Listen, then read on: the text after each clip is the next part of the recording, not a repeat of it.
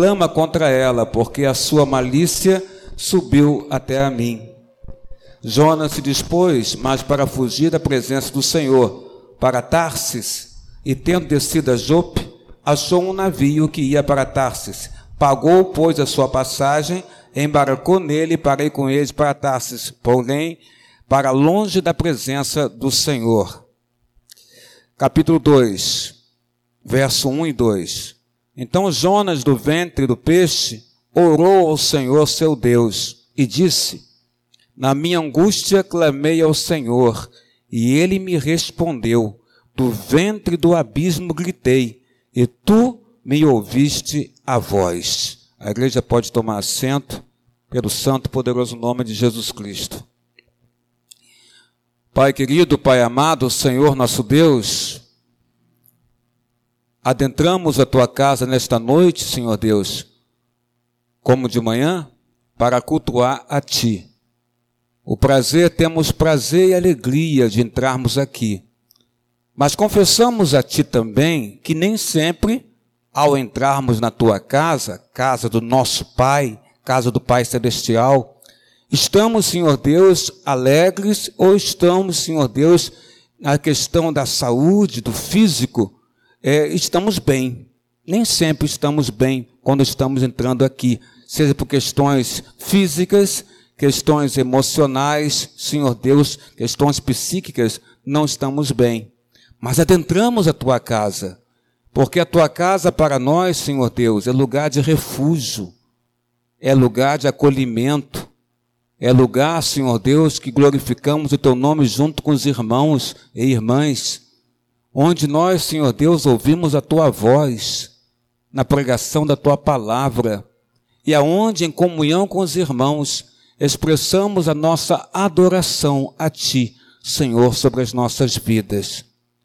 Neste momento, Pai, queremos te clamar e pedir que o Senhor venha retirar todo empecilho, todo obstáculo que procura se levantar, Pai amado, neste momento da pregação da palavra, para atrapalhar aquele amigo, aquela amiga, irmão e irmã que está aqui no culto presencial ou que está pelas redes sociais assistindo à igreja, Senhor Deus, no culto, participando do culto pela rede social, e sempre esses obstáculos espirituais se levantam nessa hora para atrapalhar da pessoa poder ouvir a tua voz, receber a tua palavra profética e ser alimentado, Senhor Deus, pela tua palavra que cura, Senhor Deus, a nossa, a nossa alma, cura, Senhor Deus, nosso coração, cura, Senhor Deus, nossa vida.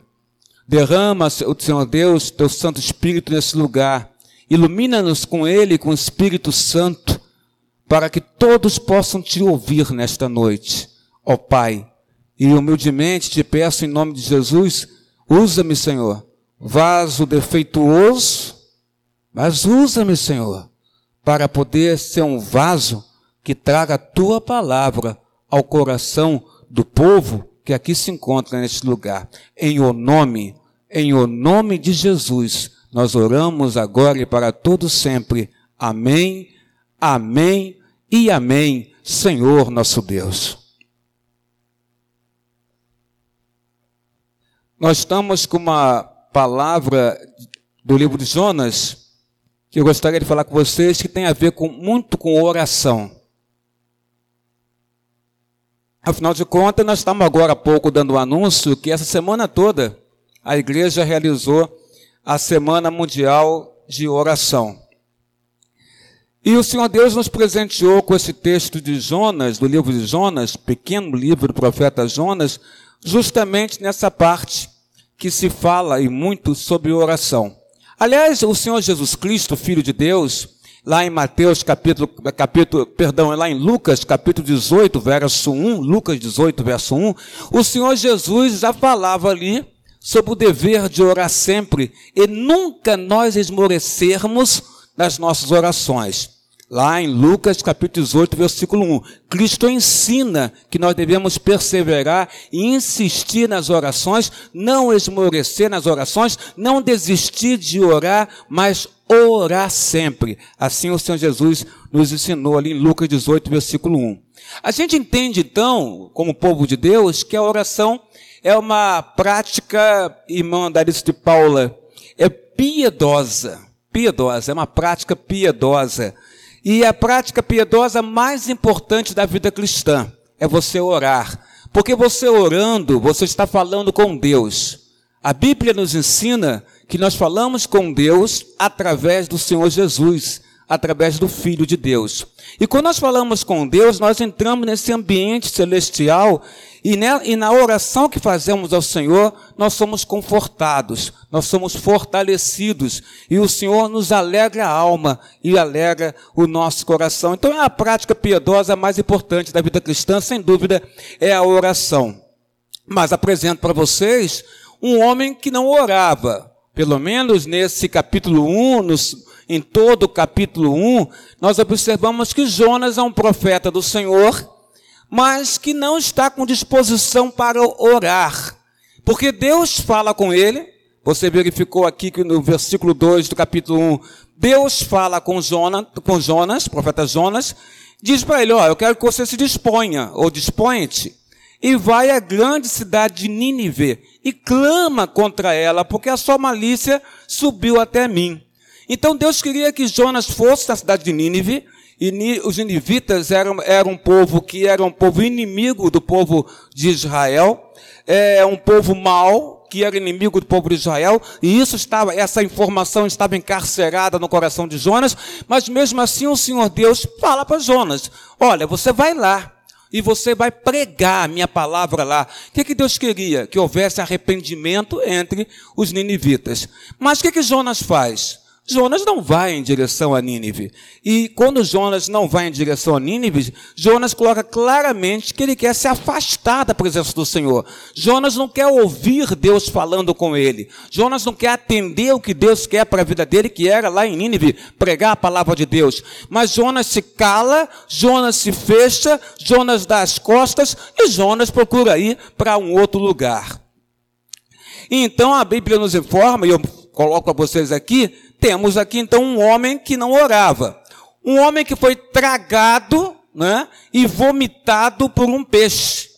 Por um grande peixe, como a Bíblia Sagrada coloca para nós. Não é uma baleia, como alguns pensam, mas é um grande peixe que, que tragou e vomitou as zonas.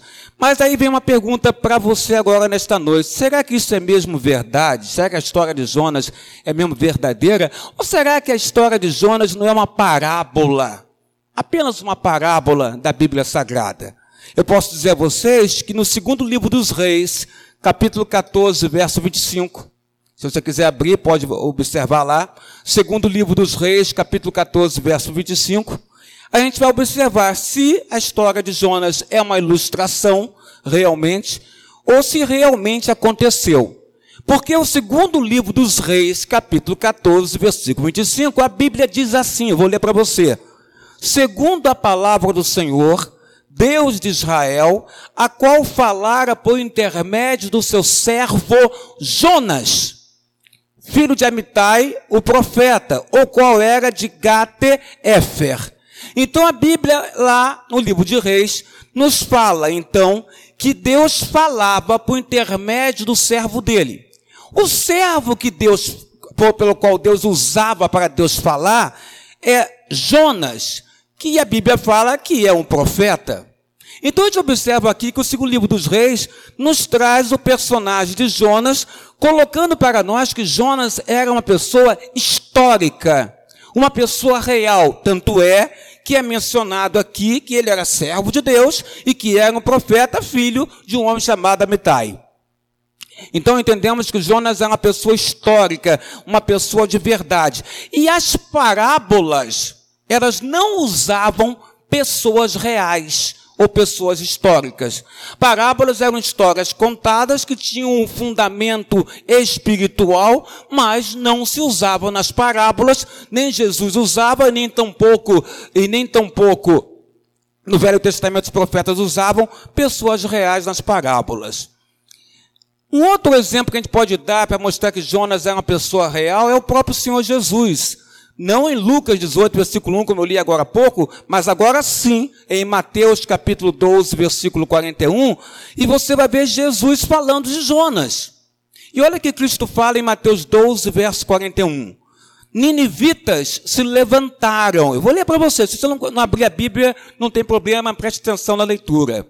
Ninivitas se levantaram no juízo com esta geração e a condenarão, porque se arrependeram com a pregação de Jonas. E eis aqui está quem é maior do que Jonas. Então Jesus aponta para ele mesmo e diz que ele, Jesus, é maior do que Jonas. E Jesus informa que os ninivitas, eles se arrependeram com o quê?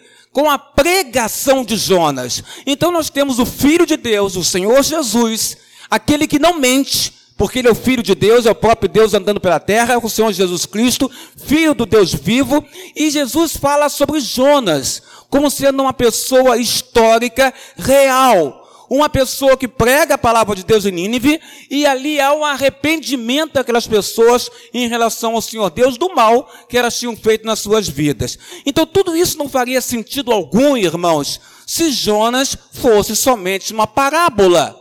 Na verdade, Jonas é um personagem real, uma pessoa histórica, real, que, segundo o livro dos reis, nos menciona, menciona ele, menciona o nome de seu pai, e o próprio Senhor Jesus dá aval dizendo que ele pregou e os ninivitas se arrependeram. Jonas é uma pessoa real. Então a história de Jonas, então não é uma história fantasiosa, fictícia. Temos um personagem real aqui.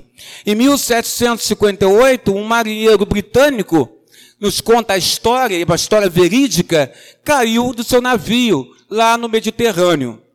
E quando ele cai do seu navio, para espanto de toda a tripulação, um tubarão branco vem e engole esse marinheiro. O, o, capitão do navio, que é um homem de raciocínio rápido, vendo o que aconteceu, ele joga um, um arpão em cima do tubarão branco.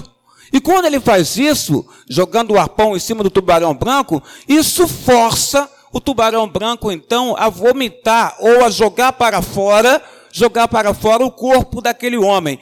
E para surpresa de todos, o marinheiro estava vivo, mal cheiroso mas havia sobrevivido àquela experiência. O capitão então atinge com mais, com mais arpões o tubarão. E depois eles medem o tamanho do tubarão branco. O tubarão branco tinha sete metros de comprimento.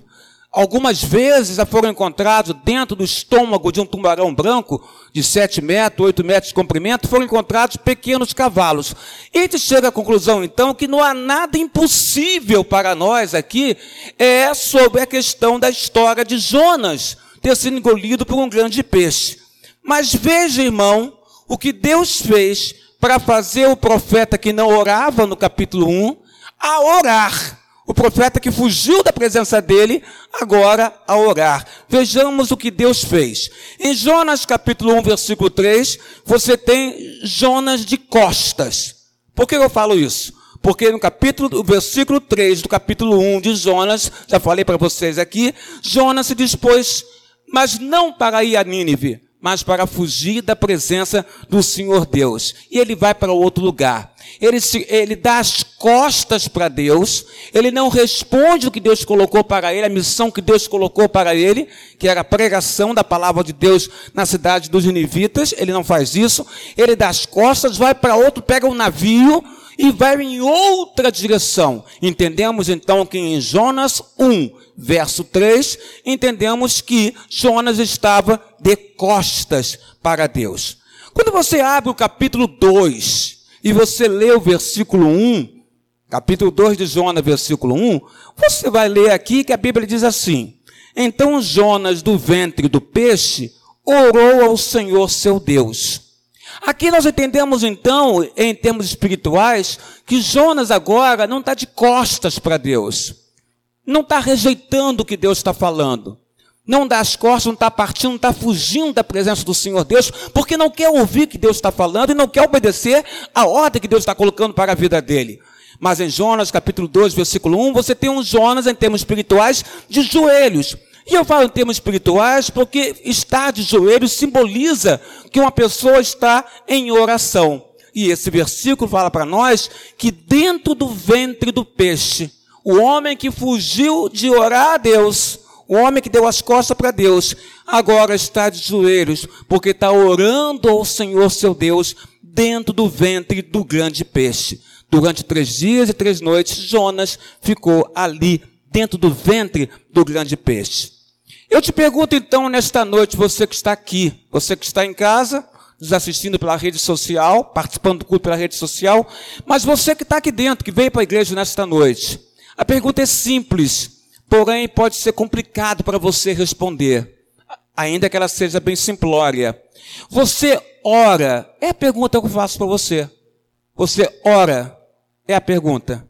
Você tem de ser forçado a orar?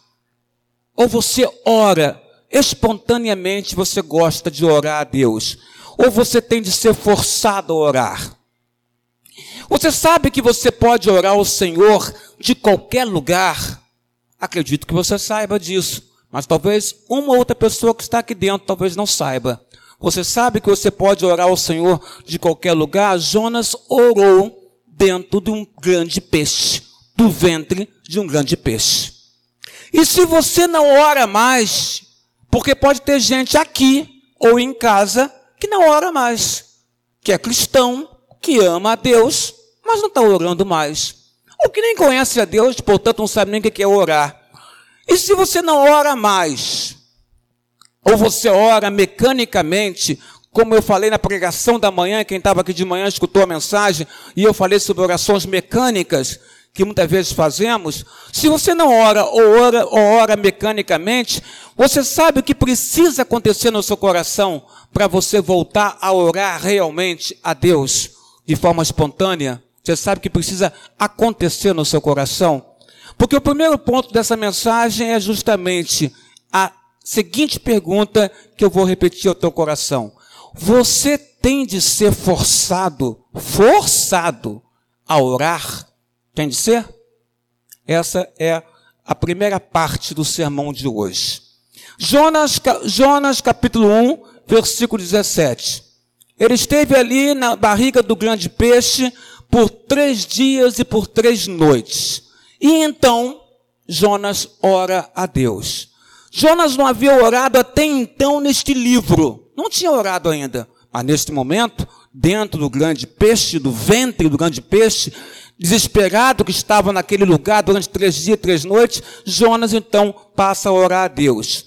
Ele não falou com o Senhor Deus uma única vez só, quando ele decidiu por vontade própria, é, não atendeu o que Deus queria sobre a sua vida e deu as costas para o Senhor. Depois que ele fez isso, ele não quis falar com Deus nenhuma vez sequer. Nenhuma vez. Quando ele deu as costas para o Senhor Deus. Mas agora, dentro do grande peixe, do vento do grande peixe, Jonas está orando ao Senhor. O que fazer então naquela hora, não é Jonas? O que fazer dentro do, do, do ventre do peixe? O que fazer se não orar ao Senhor? O que fazer quando a gente está desesperado? Quando nós estamos em pânico? Quando a gente não encontra uma solução para a nossa vida? O que fazer se não orar a Ele, a Deus, que pode todas as coisas? Jonas conversou com os marinheiros que estavam naquele navio, porque se formou uma grande tempestade. Eu não li isso, mas o irmão que conhece a história sabe. Se formou uma grande tempestade no navio que Jonas embarcou. Os marinheiros começaram então a orar, orar cada um ao seu Deus, Deus em letra minúscula, ao seu Deus. E então Jonas estava dormindo, acordaram Jonas e perguntaram: Quem é você? E ele diz: Eu sou hebreu. E eu, eu sou servo do grande Deus, Criador dos céus e da terra. E Jonas declara para aqueles marinheiros naquele barco, naquela tempestade que estava quase já fazendo o barco afundar, que ele, que, que aquela tempestade era por causa dele.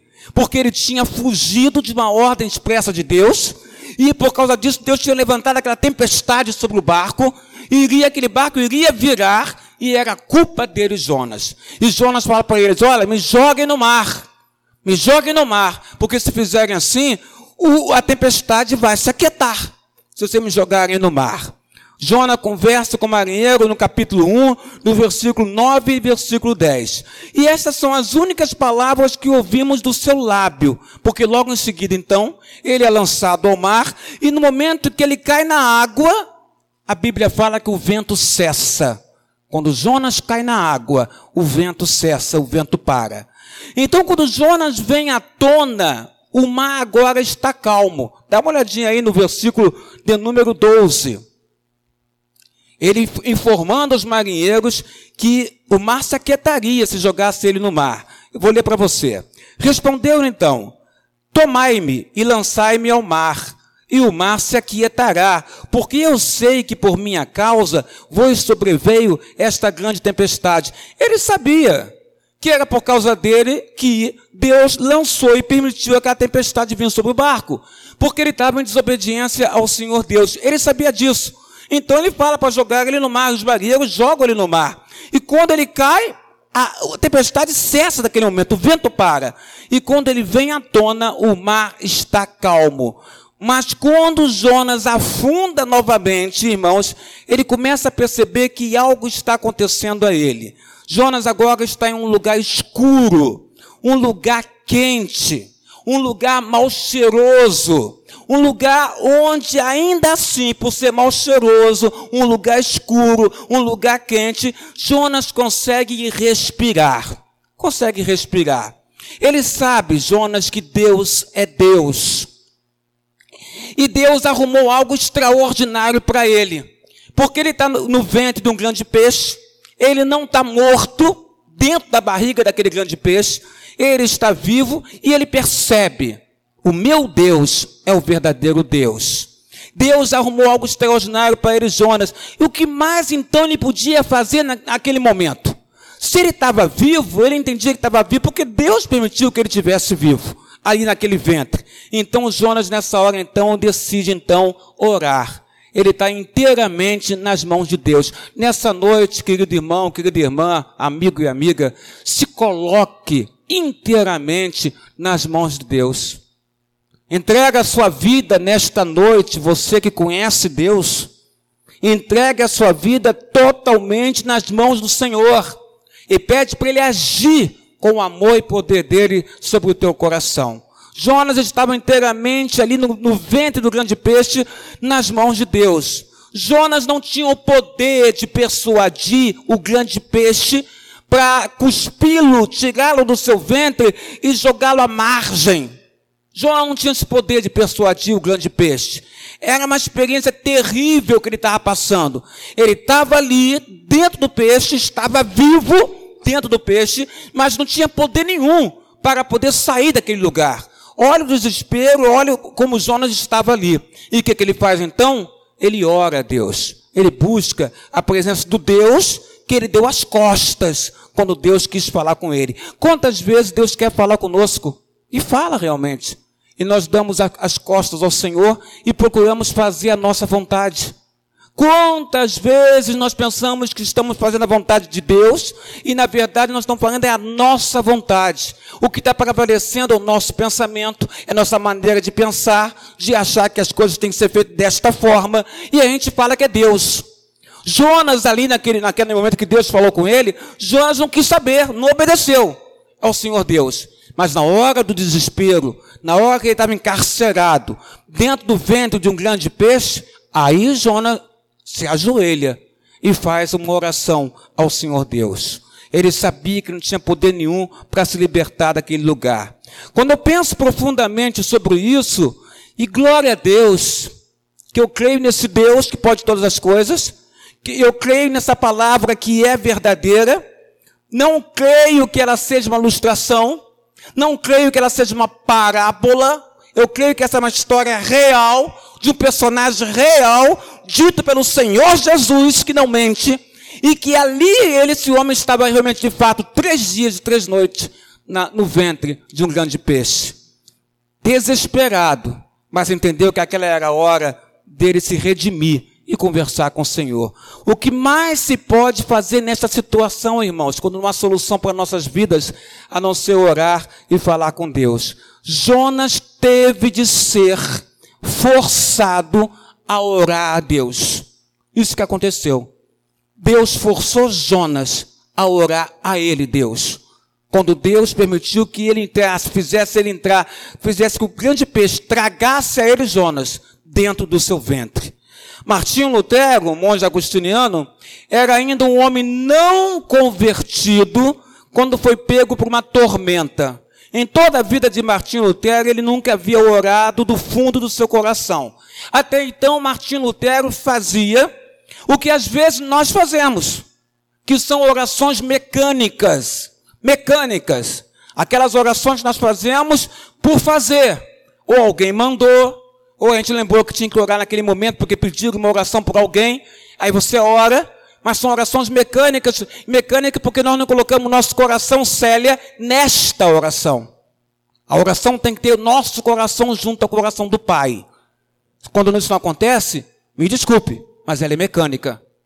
As orações de Lutero, até então, que não era convertido, eram orações mecânicas. E ele fazia muitas dessas orações. Embora tenha feito muitas orações, quando caiu um raio, diz a história, ao redor de Martim Lutero, pela primeira vez na vida de Martim Lutero, ele fez uma oração que saiu do fundo do coração dele. E ele orou: Ajuda-me, Senhor.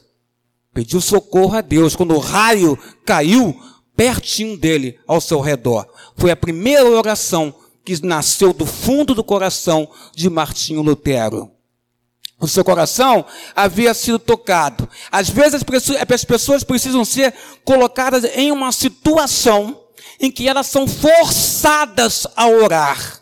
Não mecanicamente, mas do fundo do coração delas. Elas são forçadas a orar, a clamar a Deus pela situação que elas estão vivenciando. E se você, irmão e irmã, não orar? Você tem de ser forçado a orar? Não esqueça uma coisa: orar é dizer a Deus tudo que está acontecendo no meu coração.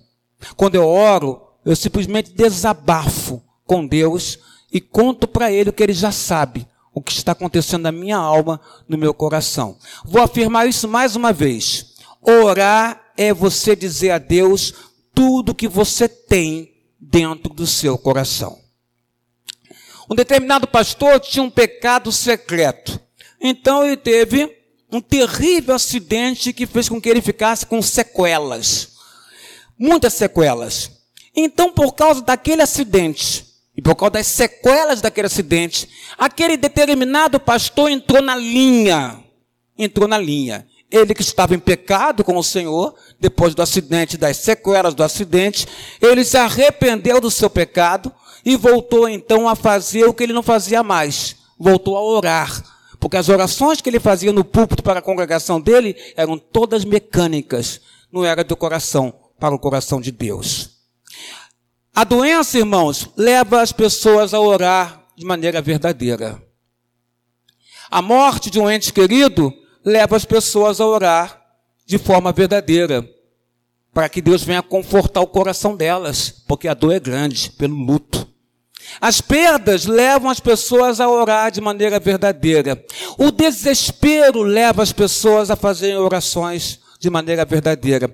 As decepções desta vida levam as pessoas a orar de maneira também verdadeira, querido irmão e querida irmã.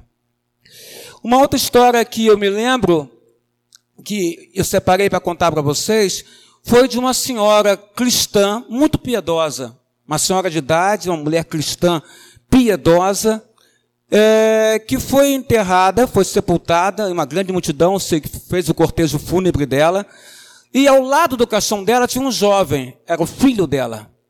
Esse jovem, ele estava preso, mas a polícia então mandou dois policiais levar ele algemado para que ele pudesse assistir o enterro da sua própria mãe. Era um jovem rebelde, um jovem violento, e já estava preso há um certo tempo. Então a mãe dele morre, morre de repente. Permitiram que ele fosse, como eu disse agora há pouco, ao funeral.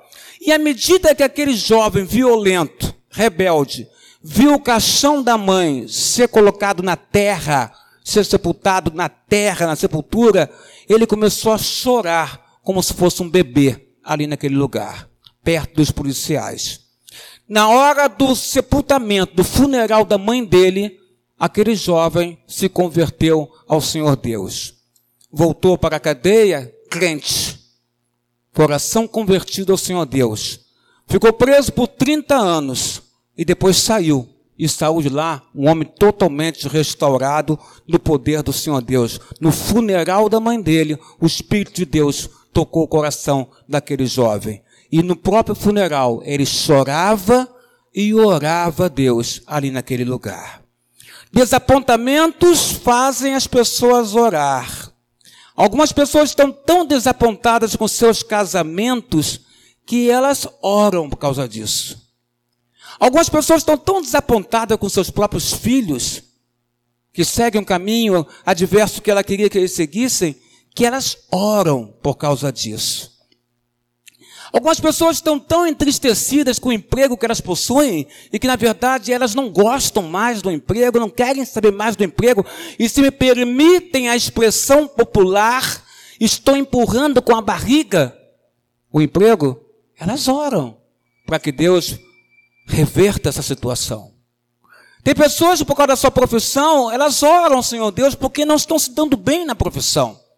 Tem pessoas que dentro da sua própria igreja não estão satisfeitas com a sua própria igreja e oram a Deus para que Deus mostre a elas se é para continuar ou ir para outro lugar. Tem pessoas que estão tão insatisfeitas com seus líderes espirituais que elas oram a Deus para que Deus mude o líder espiritual ou Deus mude ela daquele local. Tem pessoas que estão tão insatisfeitas é com elas mesmas e não conseguem mais sorrir pela insatisfação que elas têm com elas mesmas. E oram então ao Senhor Deus. Os motivos para orar a Deus são muitos, principalmente quando há desapontamentos e há decepções. Elas oram a Deus para que Deus venha intervir, dar um basta naquela situação que elas não estão aguentando mais vivenciar nas suas próprias vidas.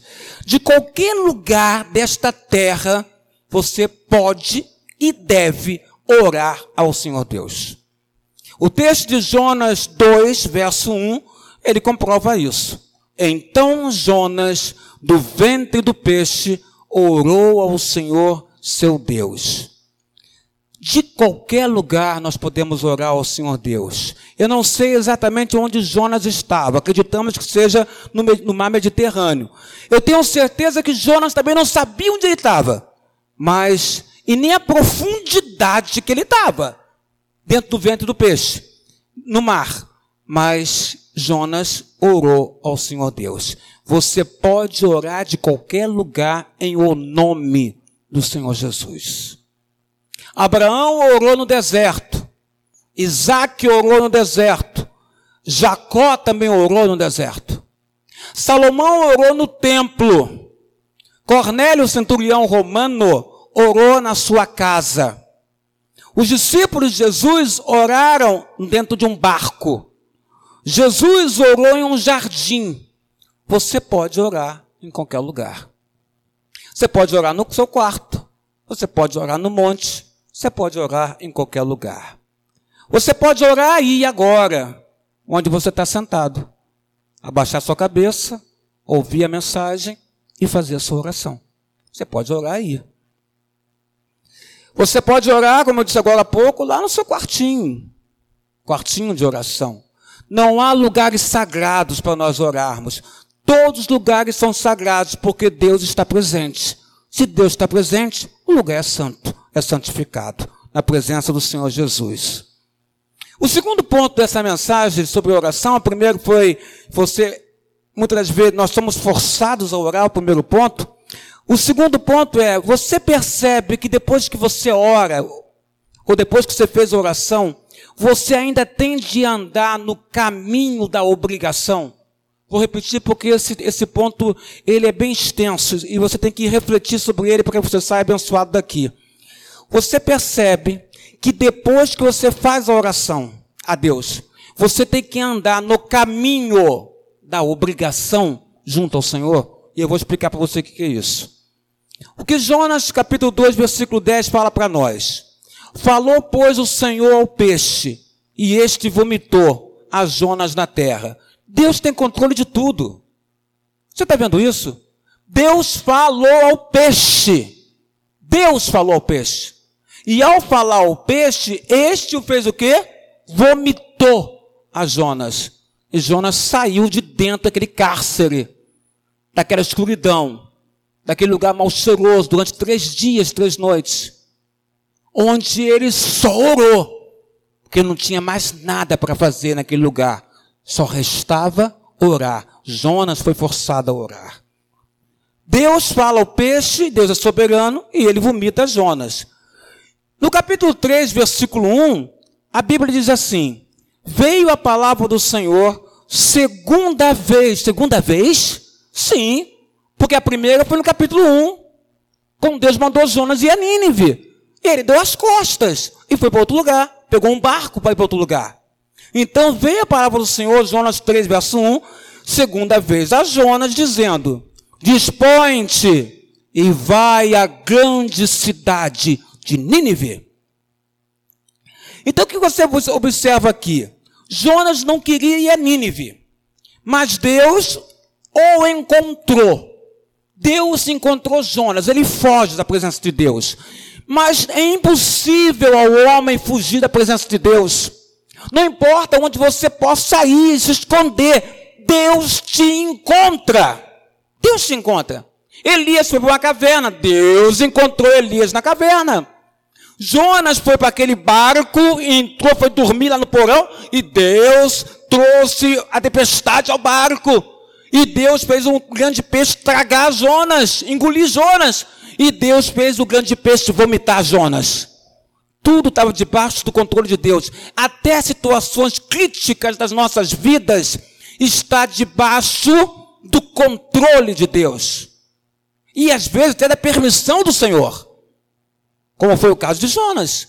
Ou você acha que ele queria ficar dentro da barriga de um peixe, de um grande peixe durante três dias? Ele ficou porque Deus assim o permitiu e queria, para ele ser forçado a orar ao Senhor Deus.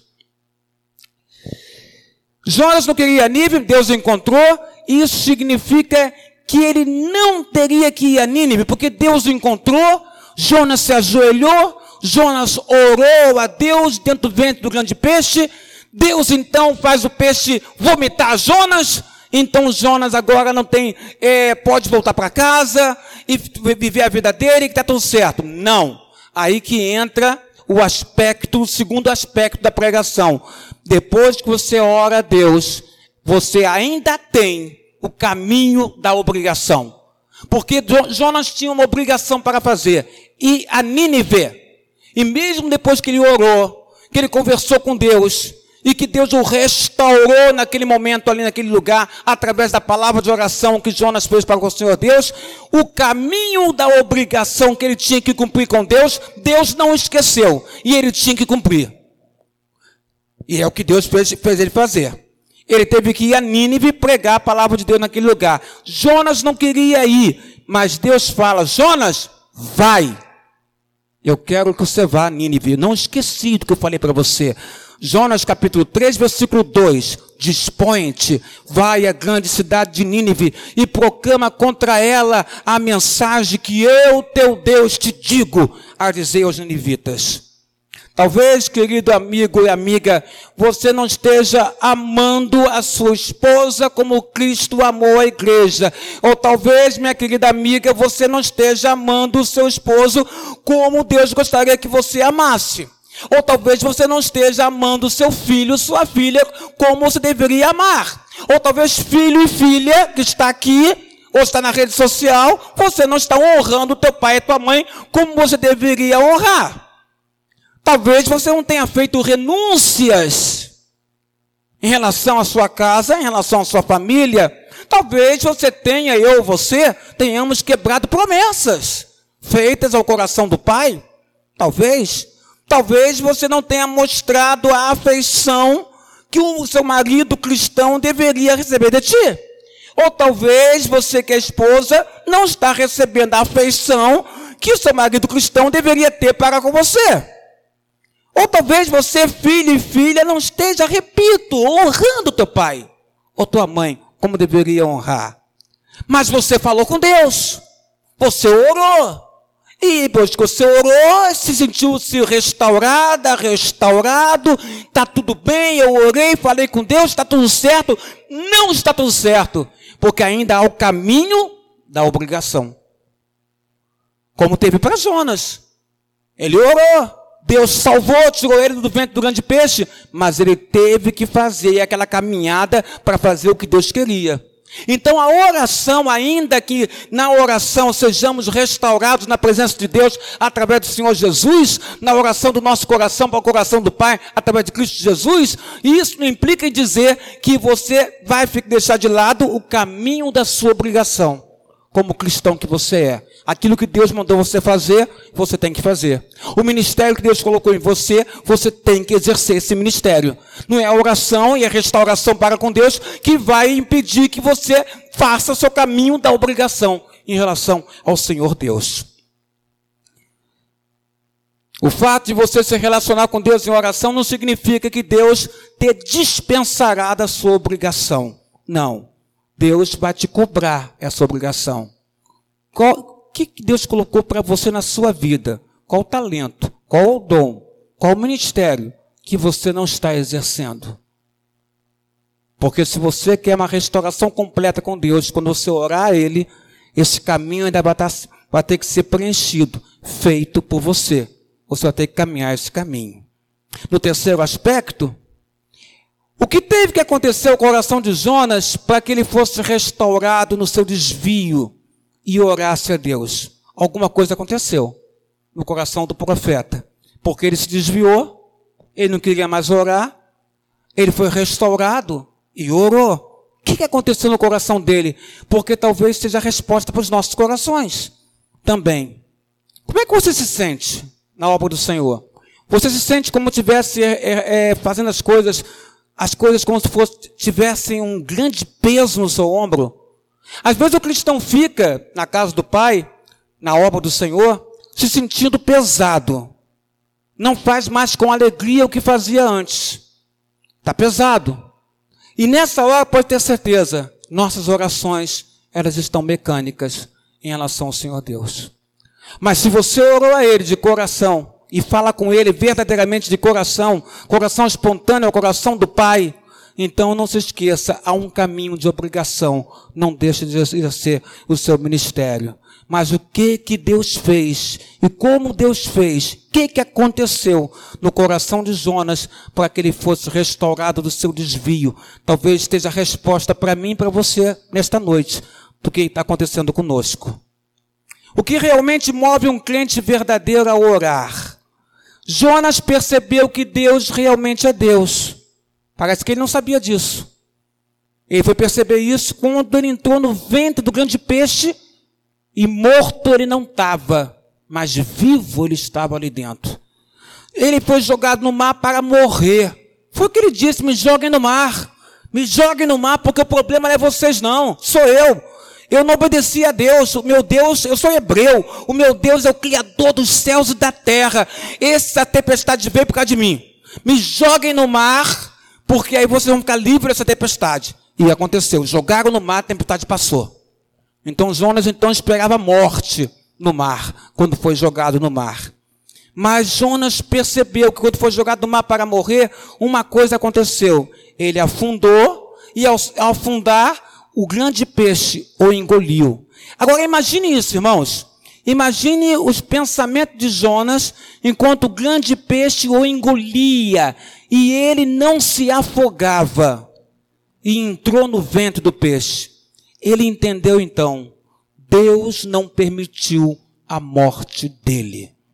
Ele reconheceu que o Deus de Israel realmente era o Deus criador dos céus e da terra e o Deus todo-poderoso, o Deus que ele estava fugindo da presença. Deus não permitiu a morte de Jonas. Você está aqui nesta noite não sei como é que você está. Você entrou no novo ano e Deus permitiu que você olhasse, visse um novo ano na sua vida, 2022. Nada que Deus faz é por acaso. Tudo que Ele faz tem um propósito. Se você está vendo um novo ano, é porque Deus tem um propósito para você em 2022. Pense na significância do capítulo 2, do versículo 1. Então Jonas, do ventre do peixe, orou ao Senhor Deus. Você não pode ser restaurado do seu desvio, irmão, até ter um senso da divindade de Deus. Nosso desvio não pode ser restaurado em nós se nós não tivermos uma experiência real com Deus. Não vamos conseguir, não vamos conseguir é, nos sermos restaurados se não tivermos uma experiência real com o Senhor Deus. Isso se chama senso da divindade de Deus. Não foi isso que aconteceu conosco no dia da conversão? Quando a gente foi convertido pelo, Senhor Jesus Cristo, pela ação do Espírito Santo, nós não tivemos uma experiência real com Deus nesse dia. Tudo ficou claro para nós. Nós não queríamos nem dormir à noite, porque a experiência era tão forte, tão real da conversão que Cristo produziu nas nossas mentes e coração, que nem dormir a gente queria dormir. Não foi assim a tua experiência na conversão com o Senhor Deus? Pois é essa experiência que nós devemos ter na hora da restauração. O senso de divindade de Deus tem que ser forte dentro dos nossos corações. À medida que eu prego hoje, nesta noite, a ti, ao teu coração e à tua alma, a tua alma tem que sentir esse senso da divindade de Deus nesse lugar. Você tem que sentir que Deus está aqui, próximo de nós. Você tem que sentir que Deus está pertinho de você. Você tem que sentir, ter o senso da divindade de Deus, no sentido de saber que Ele pode dar solução para o que está acontecendo agora com você. Ele pode simplesmente modificar a tua sorte nesta noite. E quando isso acontece, nós somos naturalmente forçados a orar mais. Se nós somos restaurados, nós passamos a orar mais ao nosso Deus. No capítulo 2, no versículo 1, a Bíblia diz assim: Então Jonas orou. No versículo 2, a Bíblia fala: Na minha angústia clamei ao Senhor. No versículo 4, a Bíblia diz: Então eu disse, Jonas falando: Lançado estou de diante dos teus olhos, Senhor. No versículo 7, Jonas fala: Eu me lembrei do Senhor e subiu a ti a minha oração. Depois que Jonas teve essa experiência real com Deus, dentro do ventre do grande peixe, que era para ele estar morto e estava vivo, ali Jonas teve o senso da divindade de Deus. Deus não permitiu a minha morte. Deus quer, quer, quer a mim vivo. E, quer, e Deus queria ele vivo, porque Deus tinha uma obrigação para ele. Jonas, você vai a Nínive e você vai pregar aos ninivitas. Essa mensagem foi tão forte aos ninivitas que até Jesus mencionou ela. Ele pregou, disse Jesus, e os ninivitas se arrependeram dos seus pecados. Jonas, dentro do ventre do grande peixe, ele enxerga a sua pequenez, mas enxerga também a Shekinah de Deus, a glória de Deus. Nós devemos olhar para nós mesmos e verificarmos como nós somos diminutos exíguos, pequenos diante desse Deus Todo-Poderoso, que pelo seu grande amor nos salvou e tem misericórdia pelas nossas vidas. O meu Senhor me trouxe para dentro do ventre do peixe de Jonas. As suas ondas, as suas vagas passaram sobre mim diz o profeta. Ele sabia que o que ele estava passando foi permitido por Deus. E se Deus está permitindo ele passar por aquela situação, é porque Deus tinha um propósito na vida dele, Jonas. E foi assim que ele saiu do ventre do grande peixe, sabendo que Deus tinha um caminho de obrigação para ele cumprir. E esse caminho de obrigação ele teria que cumprir com disposição de alma. Ir lá e pregar a palavra do Pai. Como você também, amado irmão e irmã, tem que trabalhar na obra de Deus como você trabalhava antes. Trabalhar com alegria no coração. Trabalhar com um sorriso no rosto. Trabalhar entendendo que a obra é feita não para homens, mas a obra é feita, ó, para Ele, para o Senhor nosso Deus. É você novamente ter o senso da divindade. O Senhor anda ao nosso redor. O Senhor caminha ao nosso redor. O Senhor está dentro do nosso coração. Jonas virou as costas para Deus, fugiu de Deus e descobre que não importa qual caminho ele corra, Deus ainda está diante dele, corrigindo ele. Foi o que aconteceu também com o apóstolo Paulo. Paulo estava indo para a estrada de Damasco para poder pegar cartas para prender os crentes, os cristãos, e quando Cristo se encontra com Paulo e fala: Saulo, Saulo, por que me persegues? E ali ele teve um encontro com a graça de Cristo naquele lugar. Foi a experiência da presença de Deus, de Jesus, que transformou o coração de Saulo para Paulo o apóstolo. Esta foi a experiência completa de Jonas também por oração. Enquanto Jonas ora, Jonas está consciente que está no braço de Deus. Ele ora porque sabe que Deus é bom. Jonas ora porque crê agora nos atributos de Deus. Deus é onipotente, pode todas as coisas. Deus é Roberta onisciente, porque conhece Roberta todas as coisas. Deus é onipresente porque Ele está presente em todos os lugares. Se Ele está em todos os lugares, Ele está aqui. Ele está em você. Pregar sobre os atributos de Deus e não ser levado a orar é a mais pagã das formas de crença que a gente pode ter. Se você prega que esse Deus é absoluto, que pode todas as coisas, você tem, ele é forçado a orar a Ele, a orar ao Senhor Deus. E por causa disso, irmãos, por causa dessa questão de Deus colocar para nós que nós somos forçados a orar a Ele, é que eu quero te convidar para este momento de oração. Você vai ficar no seu banco.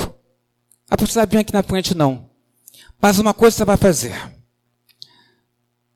Você vai permitir a você mesmo a ser quem você era antes da sua oração ficar mecânica, do seu canto de louvor virar a ser um canto mecânico, do seu trabalho na obra de Deus tornar-se algo mecânico, da sua adoração a Deus tornar-se algo mecânico, uma matemática onde um mais um é dois. Você vai permitir agora, neste momento, que o Espírito do Senhor haja na sua vida. E você vai pedir a Deus que você volte a ser como você era antes. Quero pedir que o irmãozinho possa tocar o violão aqui.